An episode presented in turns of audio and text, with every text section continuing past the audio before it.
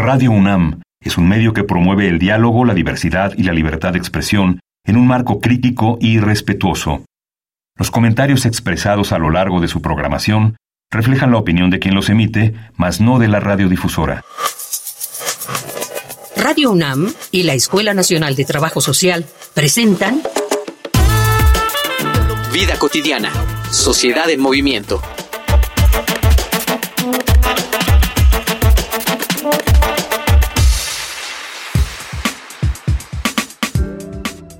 Muy bonita tarde, soy Ángeles Casillas, como siempre, agradeciendo que sintonicen Vida Cotidiana Sociedad en Movimiento. El pasado 28 de agosto, todos y todas nos enteramos y sabemos y lo venimos esperando, conmemoramos el Día Nacional de las Personas Mayores. Muchos por ahí en la sociedad dicen Día de los Abuelitos. Bueno, pues queremos aprovechar ese importante tema, pero ahora para platicar por qué es importante que en esta etapa de vida apostemos a que las personas puedan vivir los momentos de recreación, de esparcimiento, porque son parte de sus derechos humanos. De eso vamos a platicar, pero antes, si ustedes tienen alguna temática que quieran que abordemos en nuestro programa, escuchen las redes de comunicación. Facebook, Escuela Nacional de Trabajo Social, ENTS, UNAM.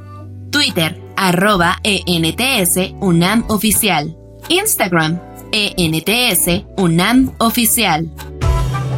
En el marco del Día Nacional de las Personas Adultas Mayores, hablaremos de la importancia de la recreación para esta población y los beneficios que brinda su salud y calidad de vida. La vejez es una etapa de la vida que suele verse mitificada como una limitación, enfermedad o dependencia. Sin embargo, no siempre es así. Actualmente, esta noción está cambiando. El sano esparcimiento de las personas mayores es parte esencial de su cuidado y bienestar, ya que les permite alejarse de una vida sedentaria. El ocio y la recreación van más allá de lo personal. Por eso hoy, en Vida Cotidiana, Sociedad en Movimiento, hablaremos de personas mayores y recreación con la maestra Graciela Casas Torres, coordinadora del Centro de Investigación y Estudios de Trabajo Social en Gerontología.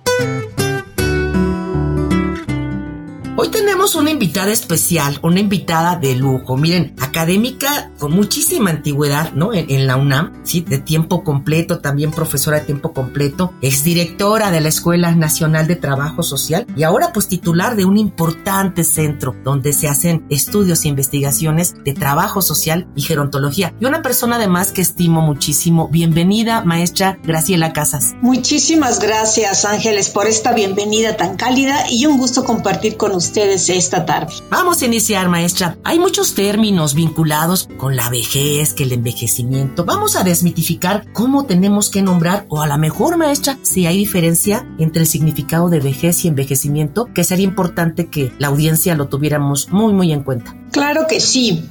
Bueno, efectivamente, vejez eh, es, es ya la condición de ser viejo que en México se, se asume a partir de los 60 años, es decir, solamente en este caso impera un criterio cronológico, es decir, la edad, ¿no? Que a partir de los 60, en otros países eh, se, denomina una persona vieja o viejo a partir de los 65 años. Y esto tiene que ver más que nada pues con las condiciones de vida que se tienen en cada región del mundo para asumir que ya es una persona eh, envejecida, ¿no? Que ya llegó a ser viejo. Y nos sirve, pues, este, digamos que eh, este criterio es útil especialmente para hacer estadísticas, para implementar programas. Sí, ese es el criterio, digamos, más, más utilizado en general, aunque en estricto sentido no debería ser el único, pero sería mucho más complejo. Y el término envejecimiento, pues es todo el proceso que tenemos a lo largo de la vida en el que vamos teniendo más años y empezamos a envejecer. En realidad, eh, pues varias eh, posturas científicas definen que la vejez o el, o el declive, no la vejez, sino el declive del desarrollo de los seres humanos inicia a partir de los 26 años. Es decir, del, primer año de vida o inclusive en la gestación hasta los 26, vamos todavía creciendo, vamos, eh, nos vamos terminando de formar especialmente las habilidades o, las características, digamos, mentales y, de madurez mental que nos permiten tomar decisiones en la vida. Y después ya viene, empieza un, un declive, pero es muy sutil, muy lento, que no sentimos, pues bueno, a los 30, 40 años que estamos envejeciendo. ¿sí? Sin embargo, vamos iniciando ese proceso de vida. Entonces, así podemos distinguir que en realidad cuando hablamos de, de, vejez es hablar de las personas mayores, de lo que hacemos, de lo que nos gusta, de las características, de los derechos, de la recreación en esta etapa de la vida, repito, a partir de los 60 años. Y fíjate que me parece que está muy apegado a la parte como jurídica, como tú bien lo decías. 60 años, digo, para muchas personas, a lo mejor el, el término no les acomoda porque están como en un sentimiento de, de plenitud de sus capacidades. ¿Qué, ¿Qué significa? Yo creo que tendría que decir cuáles significados has encontrado tú en tu experiencia de llegar a esta etapa, porque creo que son muy diferentes. Así es. Bueno, si me preguntas a mí, Graciela Casas, como persona, te puedo contestar de una manera o como estudiosa del tema. Te voy a contestar como, primero como estudiosa y luego como, como, como persona mayor que, que orgullosamente soy. Entonces, eh, en general, las personas todavía encontramos esta mezcla de circunstancias o de sentimientos de resistirse a ser persona mayor. Todavía eh, hay personas que piensan que en los grupos, en las investigaciones que hemos hecho, contestan, bueno, pero es que ser persona mayor, sí, yo creo que es la actitud, yo creo que es la, la actitud ante la vida, o yo sí, sí soy persona mayor, pero me siento oh, como, como juventud, como joven, ¿sí? La verdad es que eso es, no es, es una disociación, lo, diría de esta manera, porque si eres persona mayor, no te puedes sentir vamos, como cuando eres joven. Una cosa es tener una actitud positiva ante la vida y otra es eh, em, sentirse, sentirse joven. Porque en el trayecto de vida todos nos, nos vamos dando cuenta em, cómo eh, vamos cambiando desde nuestra fortaleza física, nuestras habilidades, nuestros intereses, nuestra madurez es diferente. Yo no tomaría ahora ante circunstancias iguales, las mismas decisiones que tomé a los 20 o a los 35, 40 años, me explico. Entonces, sí, sí cambia eh, que eh, esta percepción colectiva, sí, que todavía algunas personas siguen resistiéndose a asumirse como, como personas mayores porque hay toda una mm, un mito, hay toda una construcción social de la devaluación de ser mayor, ¿sí? Pero habemos muchas, cada vez más por fortuna, que asumimos esta edad con mucho gusto, con mucha expectativa, con nuevos retos, ¿no? Entre ellos participar de la vida social que antes tal vez no nos fue dada de la misma manera por nuestros compromisos laborales, familiares, etcétera. Entonces yo creo que en este momento existe este abanico de, percepciones. Maestra, vamos a aprovechar ese abanico del que tú nos comentas de, de muchas posibilidades posibilidades de disfrutar, de disfrutarse en esta etapa. Y hablando justamente de los beneficios que nos da la recreación, vamos a escuchar una infografía social a manera de introducción para llegar al tema de recreación y personas mayores. Infografía social.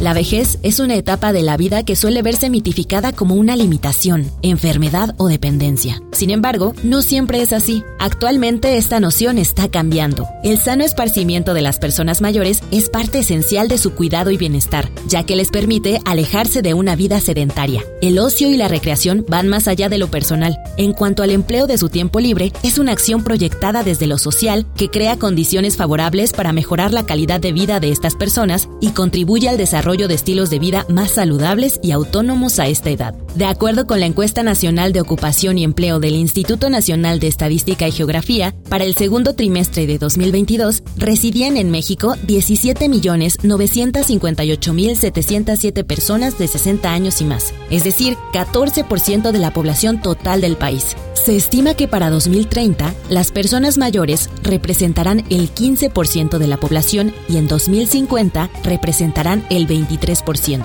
es decir, 33.3 millones. Ramones. El incremento de la proporción de población adulta mayor a nivel mundial ha llevado a que distintas áreas del conocimiento busquen identificar qué factores promueven el bienestar y salud en el envejecimiento. Al respecto, se destaca que el uso del tiempo libre en las personas mayores mejora su estado físico, mental y emocional, al mismo tiempo que aumenta sus intereses, iniciativas y habilidades sociales, reduciendo así los posibles momentos de ansiedad, depresión, soledad y aislamiento. Entre los beneficios que brinda la recreación se encuentran el fortalecimiento de las relaciones interpersonales, los vínculos sociales, mejora la autoestima, genera bienestar y satisfacción, se mantienen las habilidades cognitivas y psicomotrices. Disfrutar de actividades individuales y grupales permite que las personas mayores salgan de la monotonía, activando el cuerpo y buscando el equilibrio espiritual. Las experiencias lúdicas, artísticas y culturales ayudan a envejecer de forma positiva, generando vitalidad. Algunos cambios físicos en el envejecimiento pueden afectar la salud o calidad de vida. Sin embargo, esto no significa que no existan actividades recreativas o lúdicas que puedan realizar las personas mayores. Salir al parque a caminar, leer un libro, practicar juegos de mesa o algún baile pueden ser clave para mantener la vivacidad.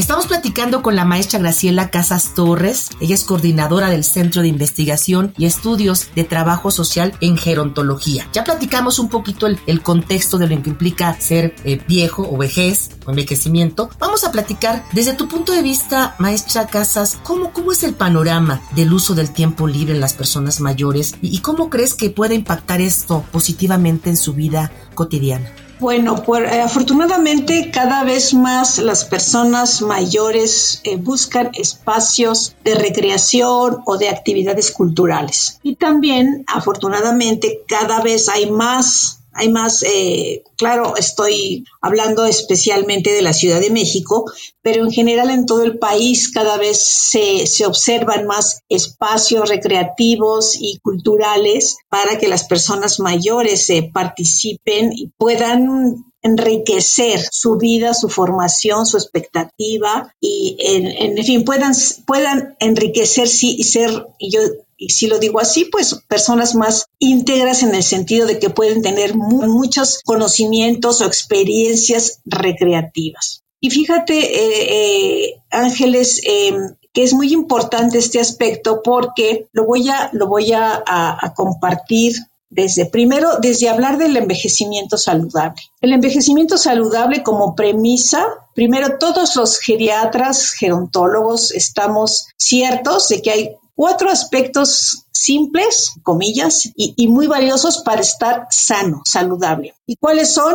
Son tener una buena alimentación, un ejercicio, siempre estar moviéndose, eh, tener un buen sueño y poder socializar.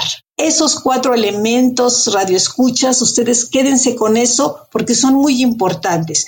Alimentación, ejercicio, dormir y socializar, por un lado. Y luego el, envejecimiento saludable, entre otras cosas, nos dice eh, la Organización Mundial de la Salud que es que, que lo que nos importa a los que estamos atendiendo a las personas mayores es al proceso de fomentar y mantener la capacidad funcional que permite el bienestar en la vejez. Pero lo más importante, los últimos señalamientos es que envejecer de manera saludable, fíjense qué bonito, significa ser capaz de hacer durante el máximo tiempo posible las cosas a las que damos valor. ¿Sí? Entonces es muy importante encontrar Combinados estos dos aspectos, la, socialización y a lo que damos valor, pues ahí el punto de la recreación y del acceso a la cultura se vuelve un, aspecto nodal en el desarrollo de las personas mayores porque entonces podemos seguir haciendo lo que nos gusta. Sabemos, por ejemplo, que las mujeres mayores son una gran actividad que nos encanta y que nos permite socializar y ponernos eh, siempre en contacto con otros. Por ejemplo, es bailar. Sí, bailar, sí, eh, compartir. Las mujeres siempre tendemos más a compartir con, con, con otras mujeres, amigos y demás, y eso genera un gran eh, beneficio para la salud.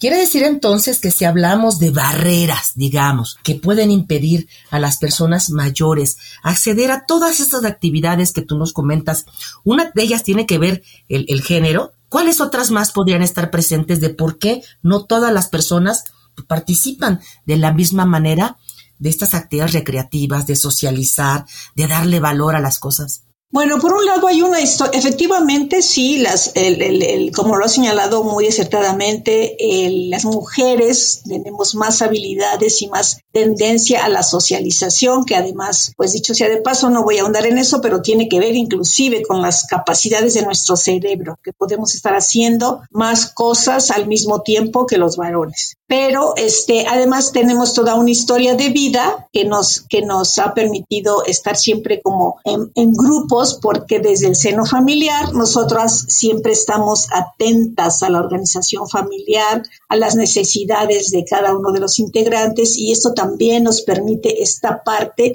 de tendernos más fácilmente redes sociales o redes de apoyo que nos permitan interactuar.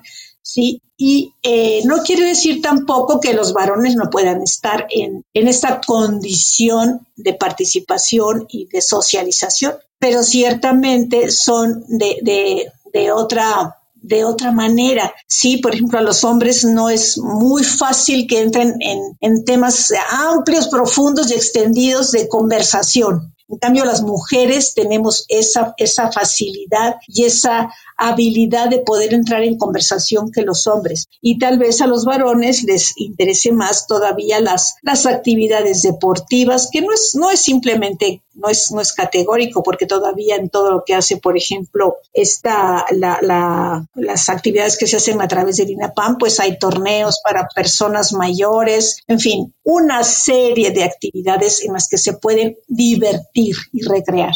Y para todo hay, yo estuve observando de manera muy entusiasta toda la gente que participa en el Nacional de Tarasca, todas las personas mayores que vienen de diferentes estados de la República. Bueno, por poner un ejemplo, vamos a un segmento muy esperado de nuestro programa, eso que escuchamos de las y los profesionales acerca del tema. Vamos a estos testimonios en nuestras voces en movimiento. Voces en movimiento.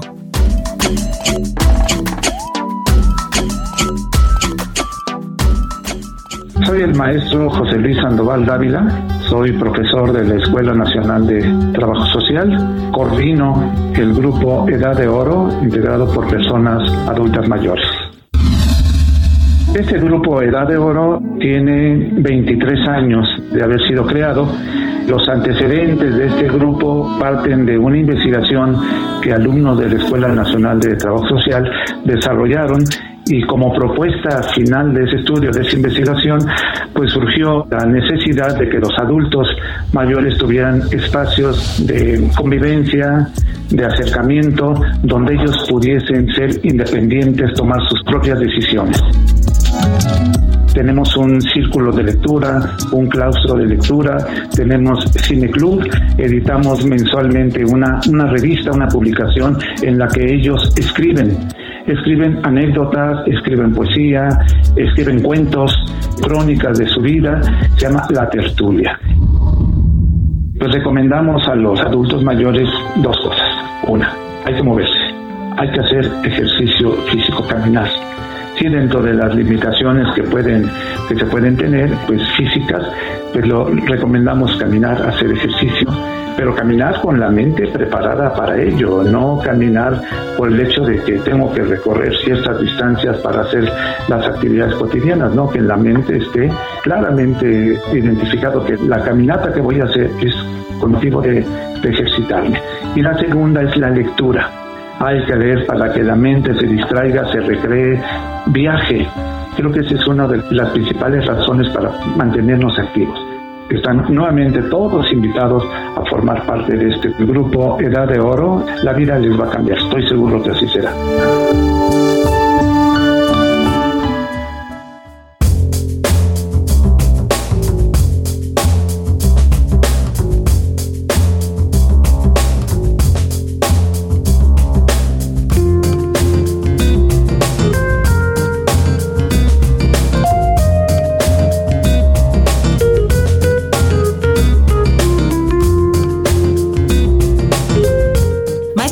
Antes de, dar, vamos, inicio al, término de nuestro programa, no quiero dejar pasar esta pregunta que, que tengo acá en el tintero, esto que tú nos hablas de las formas de participación. ¿Cómo anda México comparado con otros países, digamos, de América Latina con relación a esta, eh, pues, inclusión de actividades recreativas en la vida de las personas mayores? Fíjate que en actividades puntualmente recreativas no nos va mal, o sea, estamos, eh, digamos que alrededor del promedio de lo que se hace en general en América Latina, que es, digamos, culturalmente lo que más nos parecemos, por supuesto, pero lo que sí no nos va, claro, no es recreación, pero es como una actividad que la gente podría participar para socializar, es en la participación social en beneficio de otros, un poco con el límite, digamos, de la, de la participación política.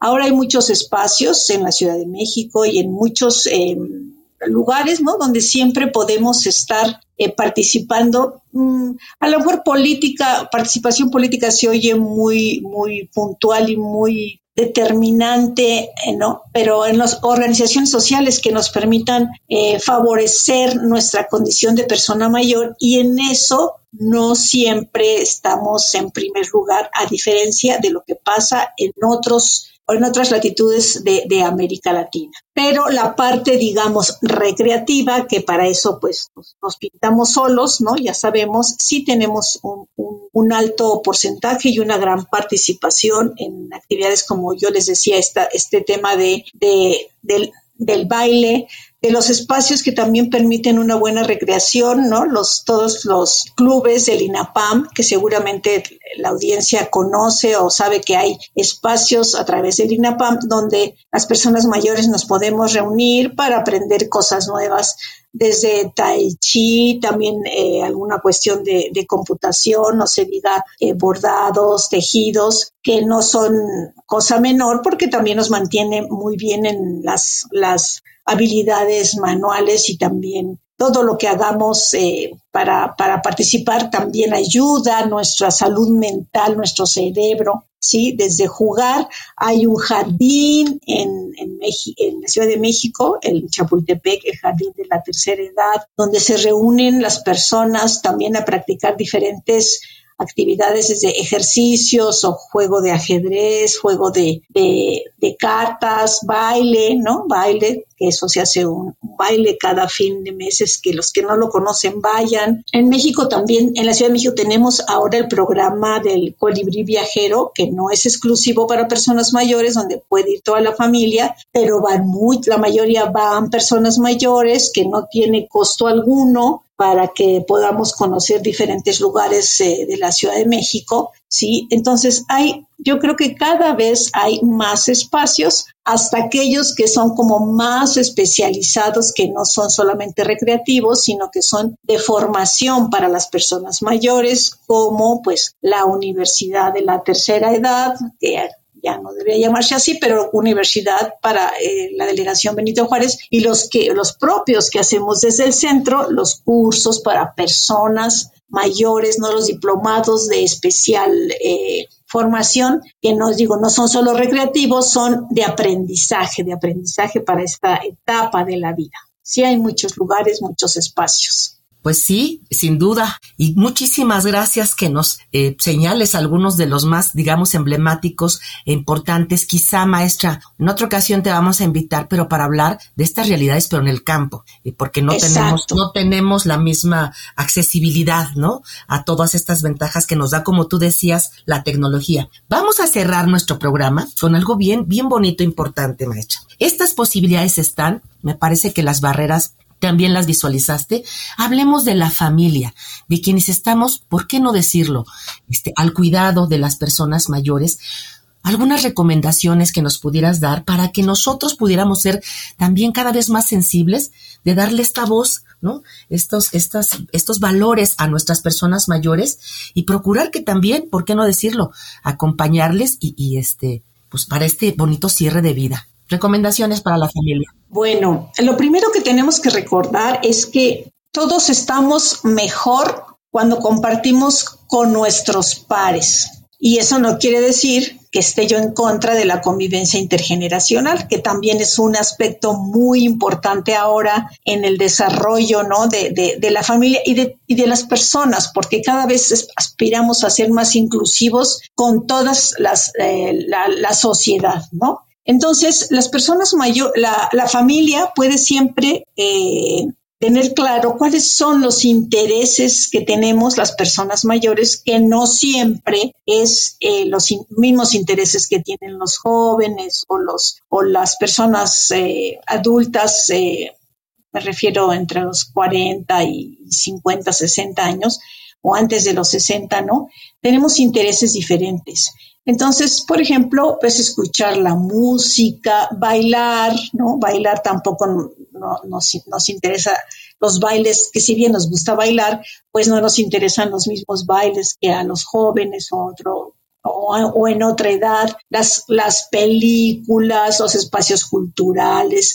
Entonces, la familia debe tener mucha eh, conciencia de estas diferencias, pero también al mismo tiempo de fomentar las relaciones intergeneracionales para que podamos compartir diferentes actividades o bien, si no está en los tiempos, eh, porque eso es muy frecuente de las actividades cada quien, procurar que estén en los espacios donde hay también gente mayor que comparten los mismos intereses. Y esto es muy factible porque en todas las colonias, en toda la Ciudad de México por lo menos, claro, hablamos más de la Ciudad de México porque es lo que conocemos más de cerca, pero en general, por ejemplo, el INAPAM tiene oficinas a lo ancho y largo, y largo de todo el país, ver dónde hay espacios para que las personas mayores eh, puedan acudir a compartir con nosotros cuando en ciertos momentos no se puede compartir todo el tiempo con la familia, ¿sí? La familia tiene también compromisos y a veces es, es difícil, pero, pero no es, eh, no, no, no, sobra decir que todos pueden colaborar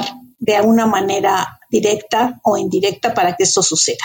Vamos a cerrar nuestro programa con este compromiso, con este exhorto que nos haces, maestra Graciela Casas, ¿no? De ser sensibles a las necesidades. Algunas actividades son muy accesibles para nuestras personas mayores. Bien vale la pena. Eh, pues nada, que termina ya nuestro tiempo, muy pequeño el espacio del programa. Agradecerte, maestra, a nombre de Radio UNAM, de la Escuela Nacional de Trabajo Social, el que hayas compartido.